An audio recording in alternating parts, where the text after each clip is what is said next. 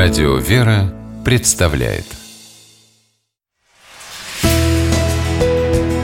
Литературный навигатор Здравствуйте! У микрофона Анна Шапилева.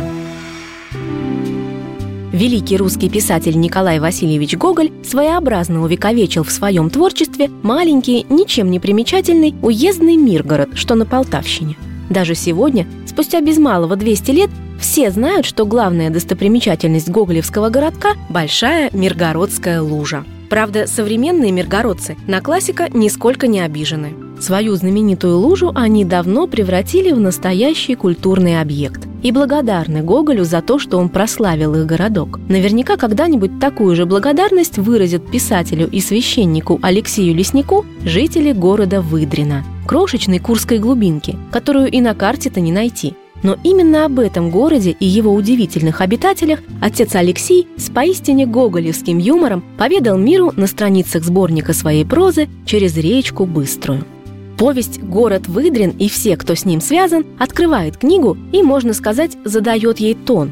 Она о парадоксах жизни, о превратностях судьбы, а еще о победе добра над злом и Божьей помощи, которая обязательно приходит к тем, кто верит в нее и ждет – Обо всем этом автор сумел поведать нам современным литературным языком, понятным, простым и в то же время по-настоящему художественным, в лучших традициях русской классики. В этой повести происходят неожиданные превращения. Например, оперного театра в супермаркет, а директора этого самого уже бывшего театра, дирижера Аркадия Берковича, в регента единственного в выдрене храма.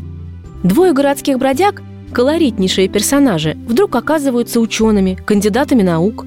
Такие разные дороги героев повести удивительным образом пересекаются и неожиданно сходятся в одной и той же точке – том самом Выдринском храме. Увлекательное, доброе, светлое и по-настоящему, по-хорошему смешное повествование дарит тепло сердцу, а перевернув последнюю страницу, хочется сразу же еще раз перечитать всю повесть. Похожие чувства возникают и при чтении рассказов отца Алексея Лесника, которые вместе с повестью вошли в сборник «Через речку Быструю». Как настоящий мастер, в небольшом объеме текста, порой с помощью одного единственного эпизода, автор раскрывает целый мир глубокой и таинственной человеческой души. Души, готовой, к примеру, по-евангельски положить жизнь свою за други своя, как пастух Николай из рассказа «Коля из деревни Зуева». Эти персонажи живые и родные, близкие и понятные. И, к счастью, их много на страницах книги про протеерея Алексея Лесника «Через речку Быструю». С вами была программа «Литературный навигатор» и ее ведущая Анна Шапилева. Держитесь правильного литературного курса.